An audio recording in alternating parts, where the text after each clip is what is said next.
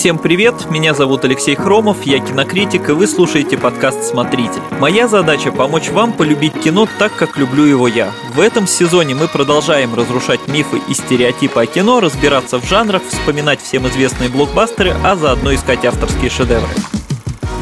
По традиции говорить о кино я буду с моим соведущим Мишей Вольных. Миша, привет. Привет, Леша. Что сегодня будем обсуждать? О чем поговорим? Сегодня мы поговорим про русское кино и сериалы. Ну, вообще приходится мириться с тем, что на дворе уже 2021 год, и при словах «русское кино» далеко не всех корежит и бросает в холодный пот. Сегодня действительно у нас научились снимать, научились лучше играть, ну и вообще по картинке порой сложно отличить хорошее европейское кино от хорошего российского кино. О том, как менялось российское кино, кто его конкретно менял, а также как все-таки воспринимают наши фильмы на мировой арене, сегодня и поговорим. Не скажу за всех, но я уверен, что некоторые, как и я, забросили смотреть наше кино где-то в середине нулевых, может, чуть позже. Почему в середине? Потому что тогда вроде как начали, когда делать дозоры первые, вот у людей какая-то надежда все-таки замелькала, да, вот, а потом как-то, ну, на мой взгляд, не, не сильно как-то хорошо пошло все, то есть то, что тогда выпускали потом фильм за фильмом, как-то, ну, лично у меня не вызывало какого-то особого интереса. Какая-то калька американских боевиков, типа там параграфа 78, да, угу. разговор разговоры вот эти вот переведенными фразами, там, речевыми оборотами, которые отсутствуют в русском языке. Возможно, сейчас все, все изменилось, вот, но вот обзоры последних новинок, типа Чернобыля, Козловского, говорят вот совсем не в пользу нашего нового русского кино.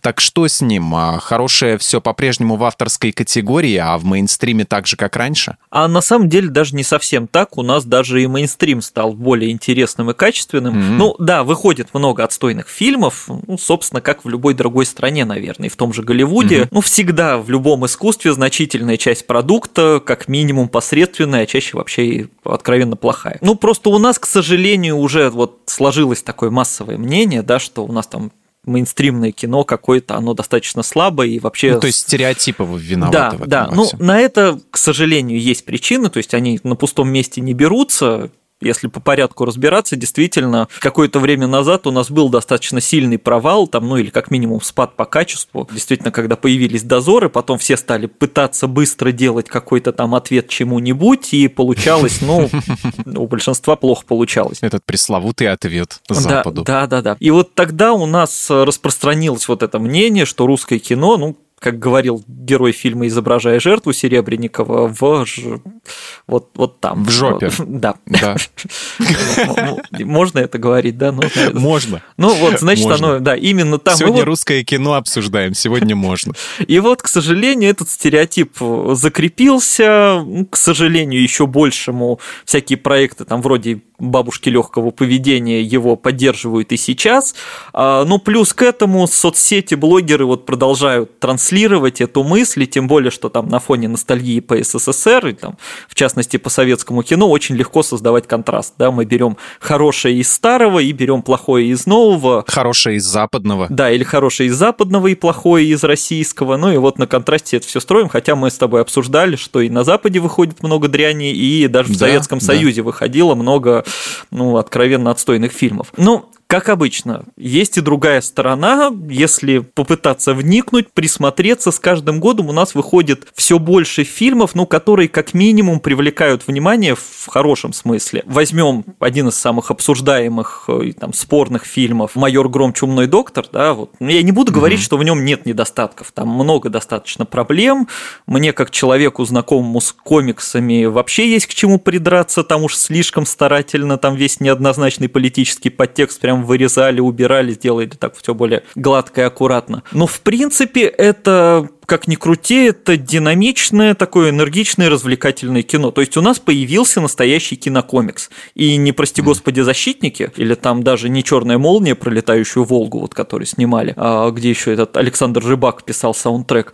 Вот, а нормальное кино, которое можно весело посмотреть на большом экране. Кстати, вот интересный показатель. Э, основные споры разгораются между теми, кто вот так вот предвзято говорит, что раз русское, значит оно отстойное, и теми, кто говорит, раз родное, значит хорошее хорошее, да, вот, ну, всегда такие две, две крайности, да, вот, я против и того, и другого, то есть по мне, как бы, каждый фильм индивидуален, нужно оценивать каждый фильм отдельно, но для такого более объективного взгляда вот можно посмотреть, э, когда майора Грома купил для трансляции Netflix, его много смотрели на Западе, и зрители, и критики, многие отзывались о нем очень даже положительно. Но это как раз люди не предвзятые, там, которые не в курсе нашей там, политической подоплеки или социальной. Вот, и они оценивали его как обычный комикс и говорили, ну, вполне веселое кино, его действительно интересно смотреть. Там, кому уже вот эти совсем стереотипные фильмы от Marvel надоели, вот свежий взгляд на кинокомиксы. Ну, а если им рассказать, что оттуда вырезали, у них мнение изменилось бы? Да я не знаю, мне кажется, нет. Ну, в принципе,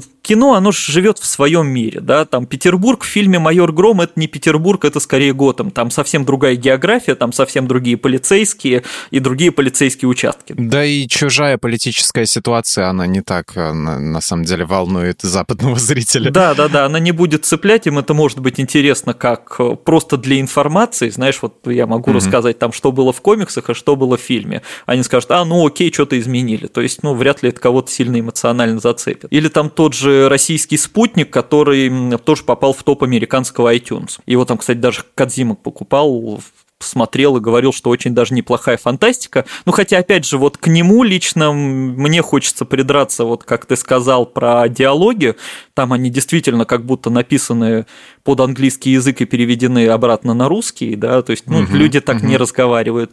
Но, в принципе, как такое вдохновленное там западной классикой кино про инопланетян, там, ну, очень про много что, ну, он вполне себе неплохой фильм и вполне достойный конкуренции даже не только на внутреннем рынке, но и на мировом. Не в сравнении там с условным Ноланом, конечно, но не будем забывать, что фильмы Нолана вкладывают там не только в разы больше денег, но и в разы больше именно сил, и у него намного больше возможностей. Где снимать, как снимать. А если вспомнить там тоже «Притяжение» Бондарчука, который, ну, тоже после обзора Бэткомедиана все стали ругать, э, даже не глядя. Именно как блокбастер-боевик со спецэффектами, он, ну, в принципе, очень даже ничего, а вторая часть так и того лучше. Причем, как бы, почему я вспомнил этот пример, потому что в них вложили радикально меньше, чем там в западные аналоги.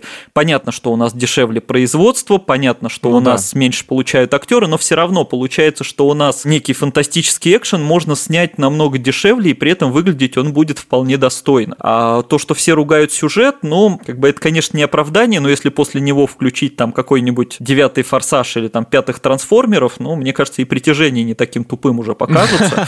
Допустим, а, эти люди, вот эти вот обзорщики так называемые, да, они же все обзорщики, не обозреватели называют, они просто используют русские фильмы как а, повод создать контент то есть на их фоне сделать какие-то смешные там сценки показать. То есть а, они им пользуются для того, чтобы, ну, себе, грубо говоря, набить просмотры отчасти, вот. Это не делает фильмы, которые они обозревают а, хуже, вот, но как бы просто берется изначально материал вот этот. И, может быть, я говорю, что эти фильмы, ну, плохие русские фильмы, никто бы и не заметил, они бы просто как бы остались там где-то за горизонтом, но они некоторые сознательно их достают и говорят, а вот, смотрите, что у нас однажды сняли, и давай полоскать бедные, не, неудавшиеся российские поделки. Ну, здесь это, конечно, их святое право, любой может там, да, выискивать все ну, не, да, ну, да, любые да. недостатки и в хороших фильмах, и в плохих.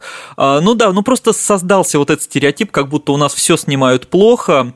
И, ну и ладно, когда разбирают действительно трэш-кино, Хотя, как бы, mm-hmm. опять же, в предыдущем же выпуске мы обсуждали, что на Западе трэш-кино это прям отдельная категория, которая тоже очень mm-hmm. распространена. И ничего плохого. Да, mm-hmm. да. Когда просто берутся э, разбирать какие-то, ну, фильмы уже такого нормального уровня, ну, возьмем там пресловутое, знаю, движение вверх, возьмем того же Бэткомедиана, ну, у которого был там чуть ли не двухчасовой обзор этого фильма. Окей, как бы он имеет право все это разбирать, он имеет право там разбирать даже исторический реализм, что-то еще, но с моей субъективной точки зрения, кажется, кажется, что не очень честно вот в двухчасовом обзоре одним предложением упомянуть, что у фильма хороший визуальный ряд. Ну, потому что у него действительно классный визуальный ряд. А простите, как бы визуальный ряд в фильме – это одна из главных составляющих. Там не единственная, но это важно. Если в кино про баскетбол офигенно круто показывают баскетбол, ну, простите, это уже большое достоинство.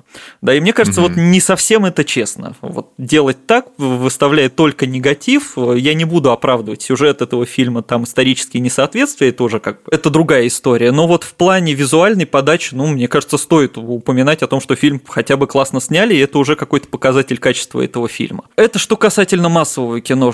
Что касательно авторского, да, тут э, все вообще у нас, ну, можно сказать, что вообще очень хорошо. Банальный пример, 2021 э, год, вот Канский кинофестиваль, э, на главную премию номинируются Петрова в гриппе Серебренникова и русско-финский фильм «Купе номер 6». В номинацию «Особый взгляд» попало «Дело» Алексея Германа, а фильм «Разжим... «Разжимаю кулаки» Кира Коваленко получил, собственно, приз в номинации «Особый взгляд». В Венеции показывали «Капитан Волконов бежал», то есть э, наша авторская кино уже ценится не только на российском уровне, оно ценится уже и на международном уровне, и среди угу. экспертов, среди зрителей. Ну, то есть это действительно показатель того, что у нас снимают его круто и качественно и интересно.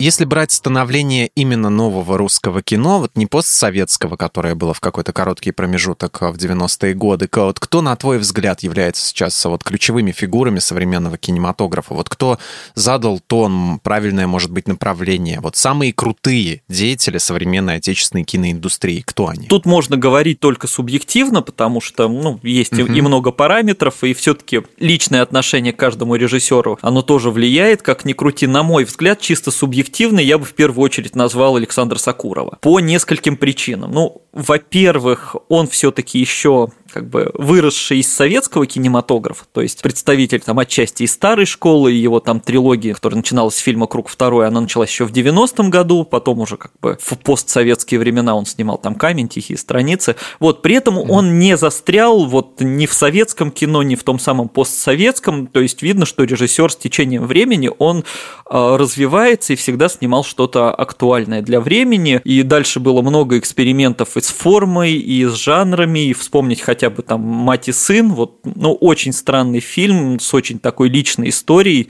но ну, на меня он, наверное, наибольшее впечатление произвел, хотя он там длится, по-моему, что-то около часа всего. И про течение жизни, и про смену поколений, то есть там банально даже вот эта одна фраза, когда сын так матери говорит, что ну и не умирай, кто ж тебя заставляет умирать, а она говорит, ты заставляешь, да, то есть то, что ну смена поколений неизбежна, да, и что человек там к старости снова превращается в ребенка, ну там я не буду все пересказывать, но это действительно очень необычное кино, и оно так очень прям вовремя и сильно как-то получилось. А, ну и, конечно, «Русский ковчег», про который я там, не знаю, сто раз уже, наверное, говорил, тоже фильм очень экспериментальный, и вот он как раз, он и очень русский, и очень эстетичный и при этом как бы понятный, мне кажется, всем в любой стране мира. Но почему именно Сакуров, много других хороших режиссеров, мне просто кажется, что не менее важно то, что у него появились крутые ученики. Тот же Кантимир Балагов, режиссер «Тесноты и дылды», э, последняя, кстати, в, в шорт-листе Оскара была. Та же Кира Коваленко, которая сняла вот Софичку и упомянутый уже «Разжимая кулаки», это его ученики. И по моим ощущениям, вот он сумел передать следующему поколению режиссеров режиссеров именно лучшее вот из этой старой школы, то есть в первую очередь вот эту искренность и эмоциональность, которая при этом не мешает художественной подаче. То есть их фильмы, mm-hmm. они социальные, они очень реалистичные, они там почти натуралистичными могут быть, но они при этом остаются вот достаточно эстетичными, то есть они не склоняются в какую-то такую прям совсем документальную съемку. Это все равно очень художественно и красиво. Поэтому мне кажется, просто Сакуров как сам режиссер и как человек, который вырастил каких-то режиссеров, он очень как-то важен и полезен. Ну, тот же Балагов сейчас снимает уже для HBO э, сериал The Last of Us, да. Ну, там, конечно, есть влияние... Р- да, да, его причем позвали снимать именно первые серии, я не помню, один эпизод или несколько, то есть которые, в принципе, задают тон всему сериалу. И тут я узнал, что это будет сериал. Да, будет сериал по The Last of Us. Я, я, я думал, я думал, фильм Нет, нет, нет, это, это, это HBO-шный сериал, но, в принципе, мне кажется, mm-hmm. в фильм там уложить сюжет практически невозможно, потому ну, что да, слишком да. много всего.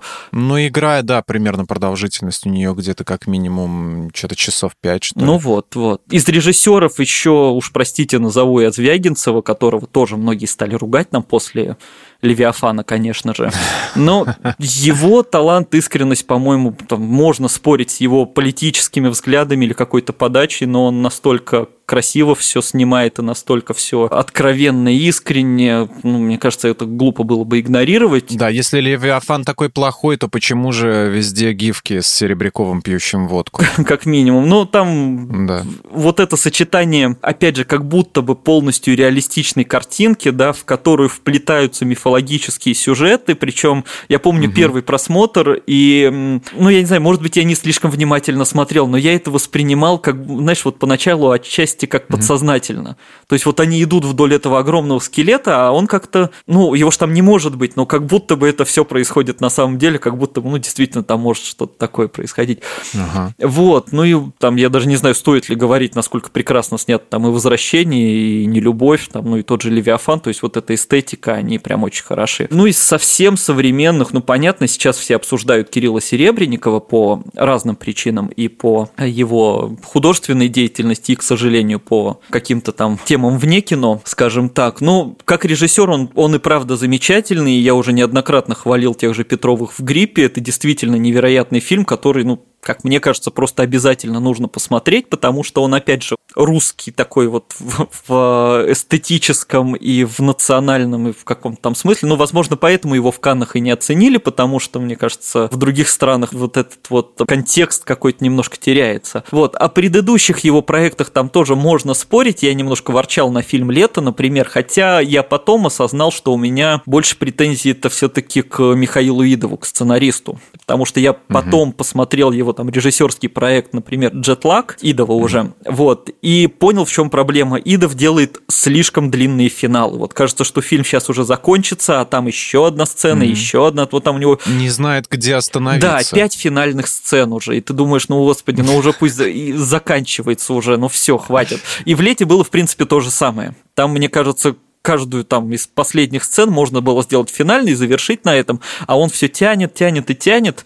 Но в целом, э, учитывая, что я как поклонник Майка Науменко шел в кино с самыми вообще негативными ожиданиями, прям чтобы вот плеваться и говорить, это все неправда, все не так. Ромы зверя. Угу. Да, а я тут все равно вышел довольным, потому что вот это именно эта теплая атмосфера, именно вот погружение, причем в такая, такая атмосфера, она не лубочная, а вот какая-то довольно искренняя. И при этом вот эти необычные вставки этих странных музыкальных номеров, такая почти фантастическая или там фантасмагория какая-то, когда они там Токен Heads начинают петь. Это очень так интересно, это очень прям погружает завораживает. Ну и он же снял «Изображая жертву», например, с которой мы сегодня фактически начали разговор про то, угу. что русское кино в жопе.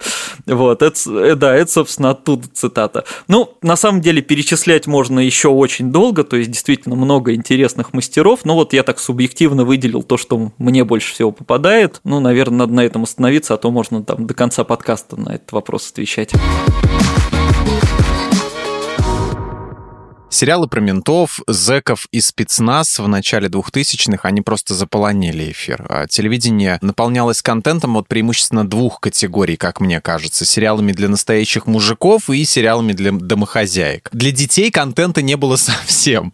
То есть там выходил Лунтик, а, какие-то были еще, так скажем, попытки освежить а, «Спокойной ночи, малыши». С... Оксаной Федоровой. Да, да, да, да, Федорова, это был главный такой, скажем. Причем непонятно, зачем детям Оксана Оксана Федорова. Ну, это ладно, это деталь. Чтобы папы с ними садились смотреть. Я не знаю, другой, другой причины нет. Вот. Так вот, сейчас вот эти вот детективы и боевики про полицейских, военных, они трансформировались во что-то иное или они просто исчезли? Вот я спрашиваю отчасти потому, что сам уже не слежу за этим контентом вот очень давно. Ну вот по поводу Лунтика мне трудно судить, вот мы уже за кадром даже обсуждали, да, насколько я понимаю, что он э, осознанно упрощенный, чтобы быть понятным самым-самым маленьким детям там какого-то. Ну, совсем... как и телепузики, да, вот эти вот цветные персонажи с телевизорами вместо... Да, пуз. ну, мне трудно судить, детей у меня нет, поэтому я как бы объективно не могу сказать. Мне кажется, что для этого. Насколько это работает, я не знаю, но с другой стороны, в 2004, то есть за пару лет до Лунтика, получается, стартовали смешарики. Это, на мой взгляд, один из величайших современных детских проектов, который, причем да, не только да. детский. Да, он взрослый, по-моему, больше даже, чем детский. А он тем и замечателен, что его с удовольствием смотрят дети, потому что, ну, он, в принципе, простой, и там эти фигурки простые довольно, то есть он такой добрый, угу. наивный, а если его смотрят взрослые, там закапываешься и понимаешь, что там какая-то уже философия пошла такая совершенно угу. сложная про то, что люди оставят после себя, там, да, думают ли о нас на звездах. Универсальный проект, который на любой возраст снят, который воспринимают и дети, и взрослые, вот этим он замечательный. Ну да, там с детскими, конечно, кроме них было много проблем. Адовое засилие криминала, это да, это было тогда и отчасти продолжается до сих пор. Я на самом деле, нужно признаться, тоже не сильно слежу за всем этим, за эфирными, тем более проектами особенно. А я вот копался на кинопоиске и нашел в списках такие сериалы вот последних прямо лет, как, например, «Закон и беспорядок». Вот. И мне еще понравилось название «Заповедный спецназ». Я не знаю, о чем это, я не смотрел. Не знаю, вот не буду врать, но там такие типичные постеры там с мужиком в военной форме и с автоматом, по-моему. Вот, ну... А кто там сейчас играет? Также Балуев с автоматом? А, не знаю, ну, Вдовиченков какой-нибудь, ну, может, и Балуев. Ну, много их там есть. Вот, я, я сам, честно говоря, это не смотрю, но судя по моментам, там, когда я знаю, прихожу куда-нибудь в гости, у кого вот эфирное телевидение есть, ну, то есть у меня есть телевизор, mm-hmm. но у меня нет антенны, потому что она мне не очень-то нужна, а вот у кого подключен прям телеканал какой-то или там в какое-нибудь общественное место приходишь, там телек работает. Ну да, вот часто вот это мелькают какие-то расследования, какой-то криминал, какая-то милиция за кем-то гоняется, то есть оно существует, это никуда не делось. Единственное, мне кажется, что в среднем вроде как стали получше снимать, и вроде как э, стараются разнообразить э, и по сюжетам, и по какому-то там по актуальности, по соответствию жизни, ну то есть какое-то развитие все-таки идет. Но из мира условных там ментов и криминальных сериалов российских российских мне в последнее время несколько проектов попадалось, но это все тоже больше со стримингов. Ну, во-первых, был сериал «Водоворот», как раз Вдовиченков там играл главную роль, угу. куда ж без него. Вот его много ругали за такую странную постановку, за туповатые диалоги, но мне понравилось, наверное, что вот в нем как раз стали отходить от имиджа тех самых ментов, вот из там, улиц разбитых фонарей. То есть, ну, понятно, декорации неправдоподобные, там скорее даже американизированные, но мне это кажется плюсом, потому что вот эти пыльные кабинеты, вот эти столы из ДСП, шкафы и дешевые свитера, это как-то уже ну, настолько надоело, что давайте мы уже придумаем хотя бы художественное, но что-то другое. Ровно те же ощущения там от сериала «Коса», например, с Линдой Лапинч. Тоже я, кстати, не досмотрел до конца сезон, а, нам выдавали просмотровки первых эпизодов, вот я видел. Ну, там есть недостатки, там Горбатов совершенно как-то странно, непонятно играет, когда он особенно начинает копировать то ли Нагиева, то ли еще кого-то, это было странно. Но Линда Лапинш прекра- прекрасная совершенно. Ну и там тоже ага. вот она играет детектива, такой детектив с кобурой под мышкой, там офис с панорамными окнами и MacBook. А, вот, и она еще, когда кто-то, какой-нибудь неприятный человек не дает показания, она, конечно, в драку сразу лезет. Ну, то есть такой полицейский из американского кино 90-х, но, да, да, да, да. но в целом сериал снят очень неплохо именно в плане постановки, именно в плане там эстетики какой-то. Именно что 90-х, потому что сейчас-то они не могут уже практически избивать задержанных в участках, потому что у них же права есть, в конце концов, адвокаты и все остальное. Но в американском кино сейчас как раз уже это все разрушают, вот там какие-нибудь последние плохие парни, которые когда-то задавали этот тренд вот на дерз... ага. дерзких полицейских, они в последней части уже как раз про это шутят, что уже сейчас так работать нельзя, что ну, это как бы устаревшие методы, и вообще так все это, вообще все происходит сейчас по-другому. У нас э, пока что это вот только дошло до нас, да, и у нас это пока идет. Но у нас, в принципе, развитие телевидения, оно так немножко с отставанием там относительно американского идет, но оно все-таки идет, что хорошо. Угу. Вот, но в целом коса, я вот еще раз скажу, я до конца не досмотрел, не знаю, не, не провалят ли там именно детективную часть, но в целом, то есть сериал сериал, который э, визуально смотреть интересно, то есть он действительно неплохо поставлен. И еще один мне попался сериал, был такой «Надежда», но от него скорее негативное именно впечатление, потому что это русский аналог «Никиты», вот, там женщина-суперкиллер, которая там выполняет какие-то там самые страшные задания, но сама все время хочет завязать, и она все хочет сбежать с семьей. Вот, да, у русской Никиты есть семья. Вот но там какой-то кринж в плане вот именно мотивации, потому что получается, что э, в России даже у самой крутой женщины-наемницы, которая там и в рукопашную кого угодно может положить, там и из любого оружия стреляет, у нее может быть единственная мечта, она вот хочет кормить мужа неудачника макаронами и жить спокойно, вот что другой мечты у нашей женщины-то быть не может. Вот, вот это я не понял. То есть вроде как все подано неплохо, но, блин, давайте мы будем уже как-то посовременней. Вот, а муж нее на бас-гитаре в группе играет и очень расстраивается, а, что она ну. на его концерты не приходит. Га, ну не, ну это хоть что-то оригинальное. Может, я думал, в тельняшке водку пьет, как в том скетче из этого, как, как у, у ноги его, у того же, да, в «Осторожном модели». Да, да, да. Вечно с бутылкой. Просто я помню, это, ну, то ли первая, то ли вторая серия, как раз когда она после какого-то задания возвращается домой, а ей там э, ребенок говорит, что типа, о, наконец-то мама приехала, а то папа даже нормально макароны не может приготовить. Думаю, ну ё-моё. Ну, правда, вот, вот это семейное счастье у нас. Окей, спасибо. Вот, ну, короче, криминальные проекты, они, конечно, живут, но, к счастью, вроде становятся более разнообразными. Ну, какие-то из них действительно... Меняются, Да, достаточно говоря. успешные mm. и даже современные получаются. Понимаю, что, возможно, не по адресу, но вот жутко интересно, как э, новый российский сериальный продукт продвигается среди зрителей. Вот им, с одной стороны, предлагается масса всего, там всякие сериалы от Disney+, Netflix, HBO. Как вот человеку, который привык получать качественный иностранный продукт, продать свое родное? Как вызвать интерес? Вот. И если это когда-то получается, то как это происходит? Почему выбирают все-таки наше, а не зарубежное в итоге? Знаешь, как ни странно, или наоборот, там очевидно и логично, все решилось самым простым образом. То есть, как э, моя девушка часто говорит, нормально делай, нормально будет. Это она не в плане личной жизни говорит, нет. Ну, понятно, да. Да, мне кажется, этим комментарием только еще хуже сделал. Ну ладно. А, суть в том, что как только начали снимать интересные сериалы с проработанным сюжетом и приличной актерской игрой, их начали смотреть. Все, все очень просто. Снимаешь нормальный сериал, люди идут его смотреть. Много говорили про всякое там продвижение, надо там как-то делать что-то. Надо было просто снимать нормальные сериалы. То есть людей потому что тянет к своей культуре как ни крути, многие хотят смотреть, следить за знакомыми типажами, там видеть какие-то знакомые места, ну, тогда проще ассоциировать себя с героями, тогда проще погружаться в сюжет, но при этом нужно, чтобы проект был там затягивающим. У нас до этого был либо какой-нибудь лубок про все тех же ментов, вот такой вот совсем искусственный, либо, опять же, калька угу. Запада, когда мы просто копировали чужой сюжет, несмотря на то, что он вообще нам не подходит. А когда стали появляться приличные и при этом достаточно как бы адекватные для нашей культуры сериалы, там, взять ту же «Игру на выживание», они сразу заинтересовали людей. Опять же, можно спорить, что там удалось, что нет. То есть мне показалось, что в «Игре на выживание» слишком уж стали торопиться торопиться с сюжетом и потом сами запутались вообще в этих во всех поворотах. Но это, опять же, это уже споры о вкусах, то есть что понравилось, что не понравилось. Но проект вполне себе толковый, э, совершенно российский по атмосфере, в который ты втягиваешься буквально там за несколько серий.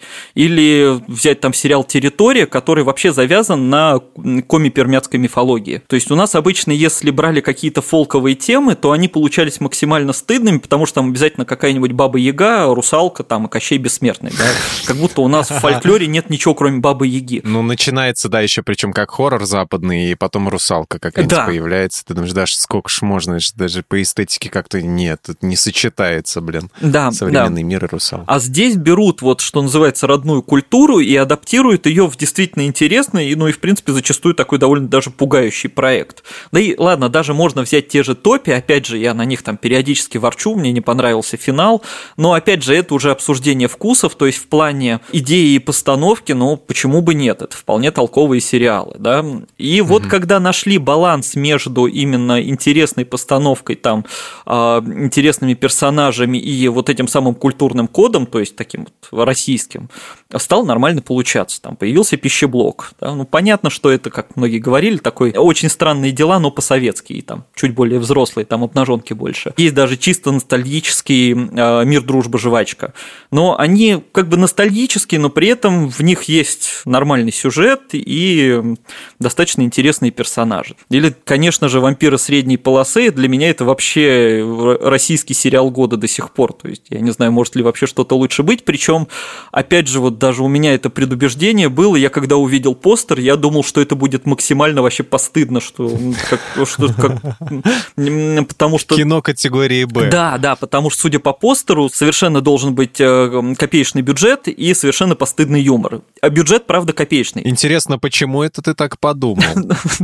Ну, там, там все так, такая грубая графика, а, вот, и думаю, господи, опять будут что-то такое тупое делать, но просто тот же копеечный бюджет был и в реальных упырях, и, собственно, его это не портило. Вот с вампирами средней полосы примерно то же самое. Просто разница в том, что копеечный бюджет у них и копеечный у нас. А, да неважно. Это... Не, на самом деле, там действительно провальные спецэффекты, но на них, во-первых, не обращаешь внимания, во-вторых, их там мало.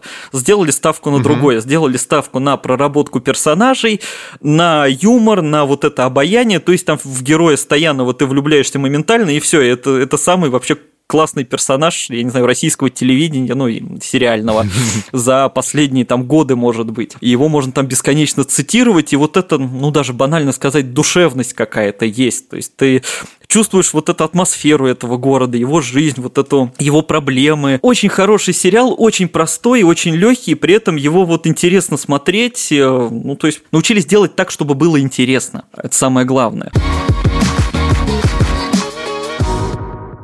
Поговорим про цензуру. Не секрет, что в современной России нельзя шутить на определенные темы. Вот какие-то подпадают под статьи Уголовного кодекса, какие-то нет, но потом к вам все равно придут э, в гости ребята в форме где-нибудь посреди ночи. Как считаешь, вот лично ты, стоит ли париться над тем, что изображаешь и что говорят твои персонажи? Или свобода должна быть э, во всем, даже если за нее потом придется заплатить, скажем так, свободой собственной? А может быть, это все надумано, а цензура, вот как говорил Иван Ургант, Ургант на том эфире с Поперечным у, у тебя в голове? Я полностью за свободу творчества, мы об этом очень часто говорим. Вообще запреты в искусстве угу. никогда никому не помогали, и никогда ничего в итоге не получалось ограничить. Ну, история советского кино об этом, да, это подтверждает. Да, это все только мешает творцам, а пользы никакой там в плане высшего руководства или, я не знаю, кому, оно все равно а, не приносит.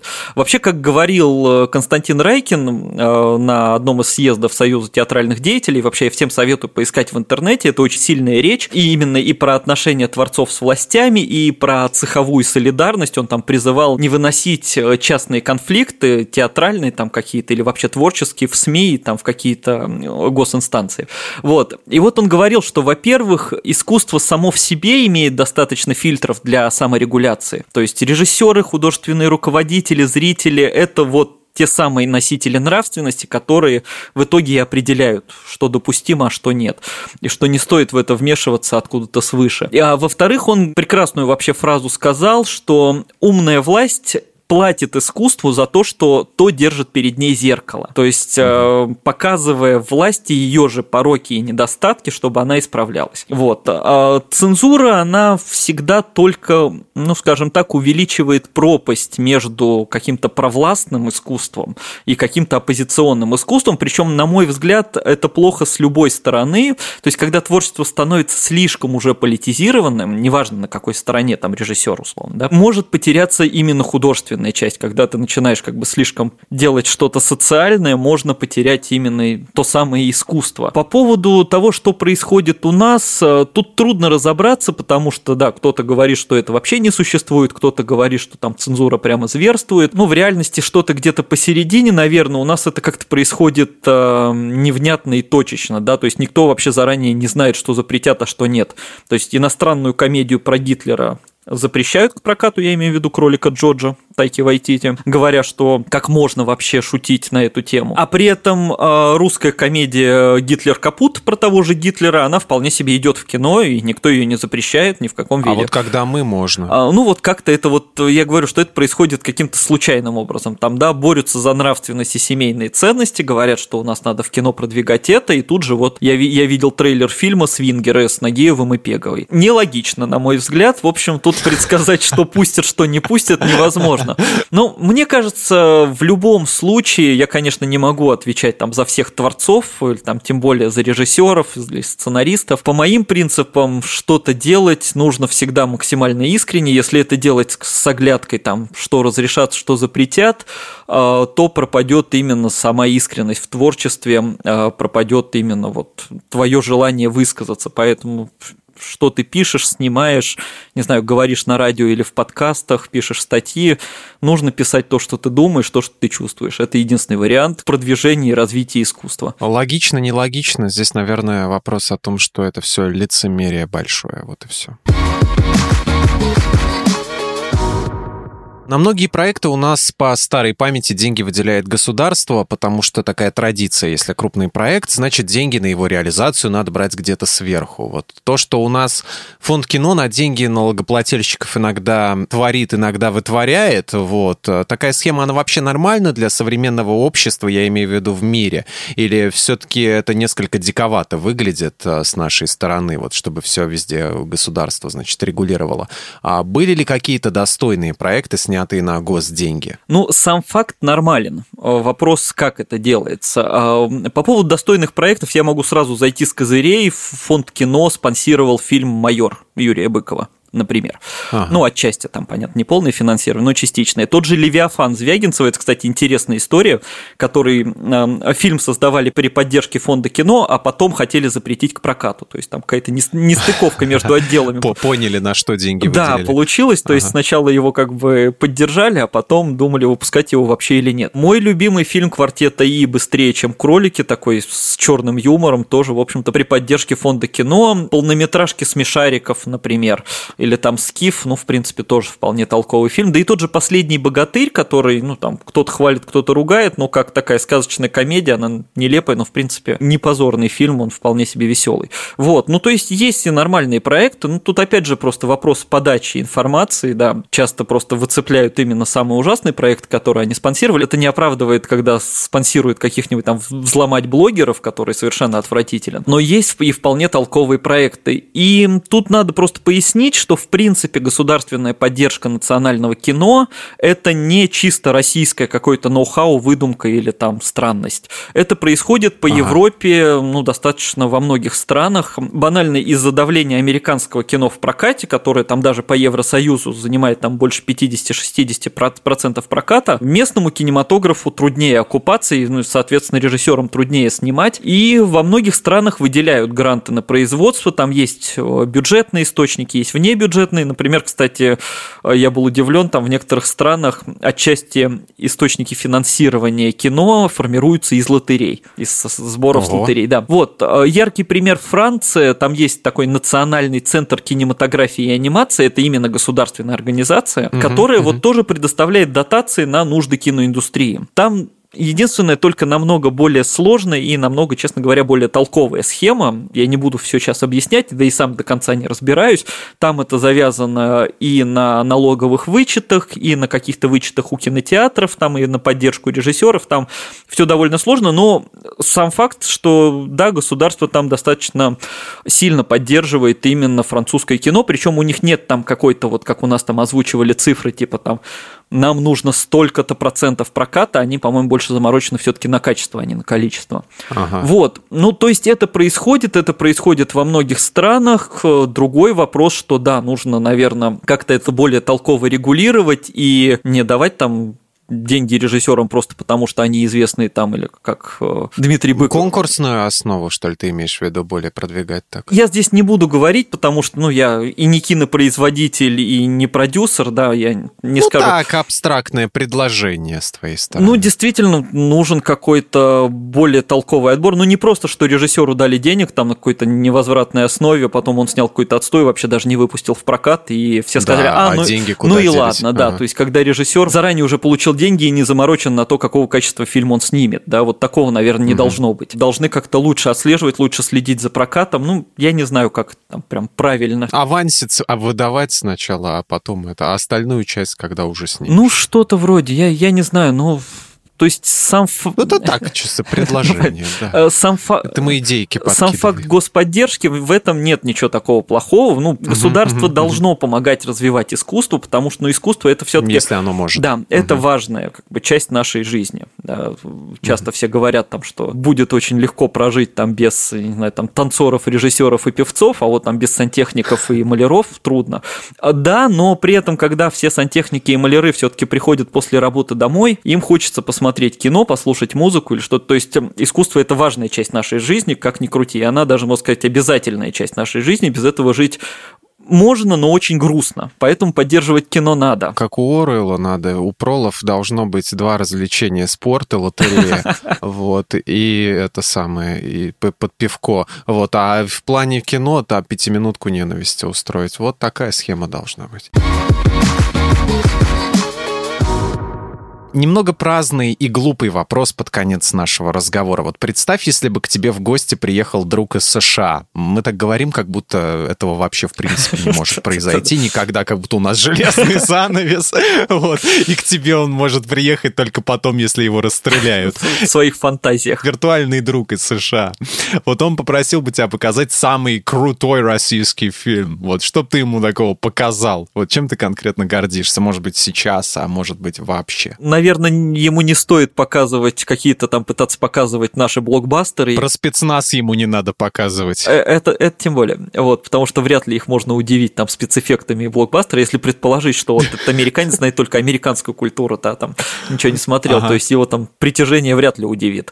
Вот, ну, я, наверное, в сотый раз упомяну все тот же русский ковчег, ну, это во многом личная привязанность, но в конце концов спрашивают-то как ли- лично у меня, вот, именно как максимально русское кино и максимально необычное кино, ну и вообще, как которое заодно как будто и в Эрмитаж сходил. Так объективно трудно сказать, но хочется выбрать что-то и хорошее по постановке, ну, в голову приходит опять последнее, ну, еще раз повторюсь, ну, наверное, я вот сейчас, если там выйдет скоро на носителях или пойдем в кино, я предложу тех же Петровых в гриппе, который тоже очень необычный, очень сложный по структуре, очень русский и при этом очень такой изящный и интересно поставленный. А если тот же вопрос задать тебе, кстати, что бы ты показал? Только не зеленого слоника, давай его забаним. Вот тут... А, тогда ничего.